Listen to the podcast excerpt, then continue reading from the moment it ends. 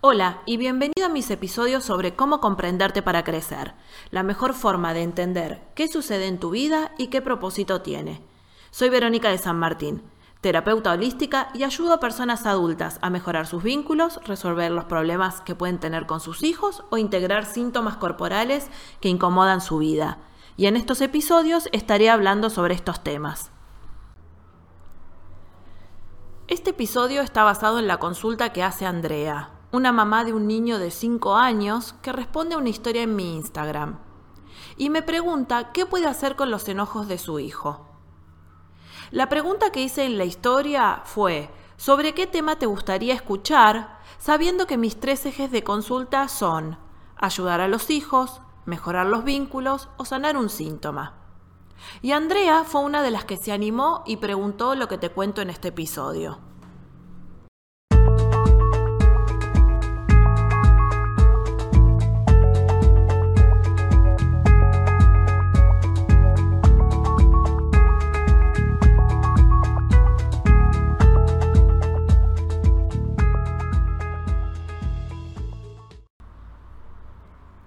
Como te comentaba, en este episodio voy a hablar sobre el enojo en los niños y lo que me propone Andrea en su mensaje que dice así.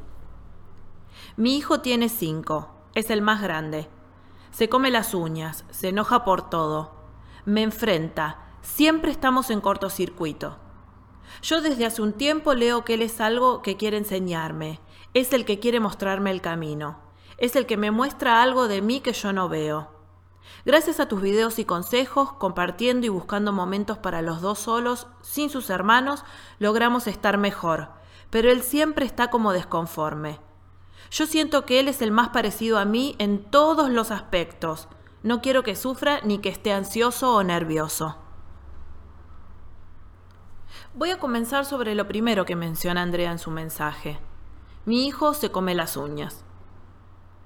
Aquí ya tenemos un signo importante a tener en cuenta cuando hablamos de enojos. Morderse las uñas es señal de ansiedad y de ira reprimida.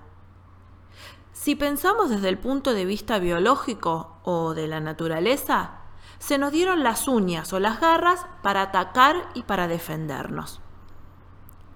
Cuando nos mordemos las uñas, estamos expresando con el cuerpo impotencia y represión y con los dientes nos estamos arrancando las garras, justamente para no atacar. Siempre les cuento que los síntomas de los niños yo los miro de dos maneras.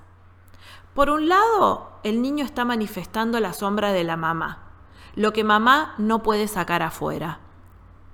Entonces, la impotencia y la ira son de mamá muy probablemente. Andrea, de forma muy honesta, dice, es el que más se parece a mí. Entonces podemos empezar por revisar la impotencia de Andrea y la ira reprimida de Andrea. Intuyo que puede ser que ante situaciones que ella las vive como injustas, no debe de poder reaccionar para solucionar. Entonces, eso queda en una sensación de impotencia es probable que ella sienta que si hace algo para tener respuestas, tiene que atacar. Y no considera que hay otras formas. Y no las considera porque seguramente no sabe cómo hacerlo. Entonces, el inconsciente la protege haciendo que se coma las uñas para no atacar.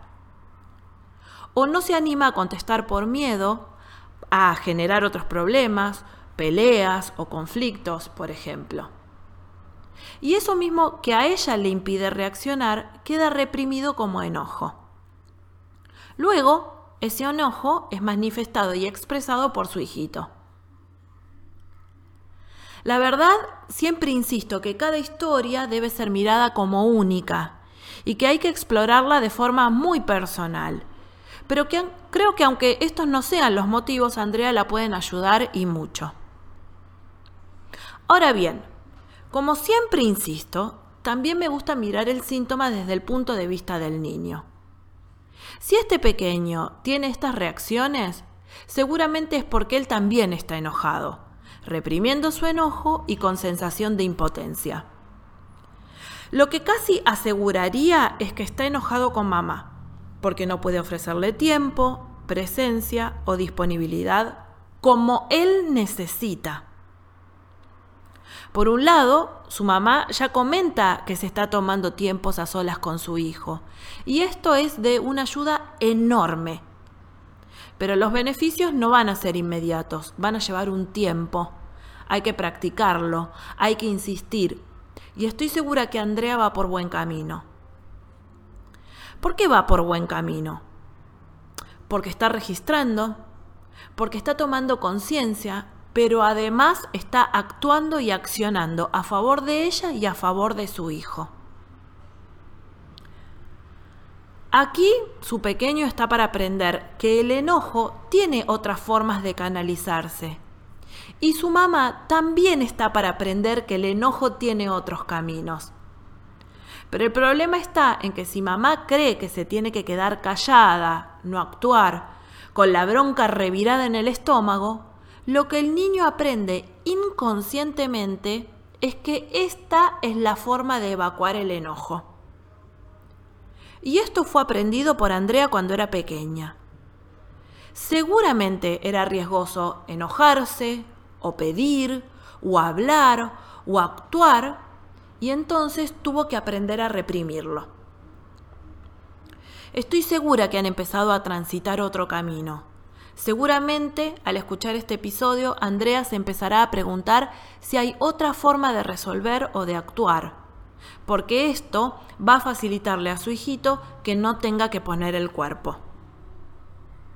No me voy a cansar de insistir que hay varios aspectos a revisar en la historia de cada mamá niño y en la historia personal de la mamá, porque aquí es donde se encuentran todas las claves y además porque hay muchos más factores, aunque ya con estos hay un campo enorme para ser explorado. Si querés tener acceso a mi material, podés visitar mi página web, veronicadesanmartin.com.ar, o si tenés alguna consulta que quieras que desarrollemos en los contenidos, podés escribirme a contacto arroba veronicadesanmartin.com.ar.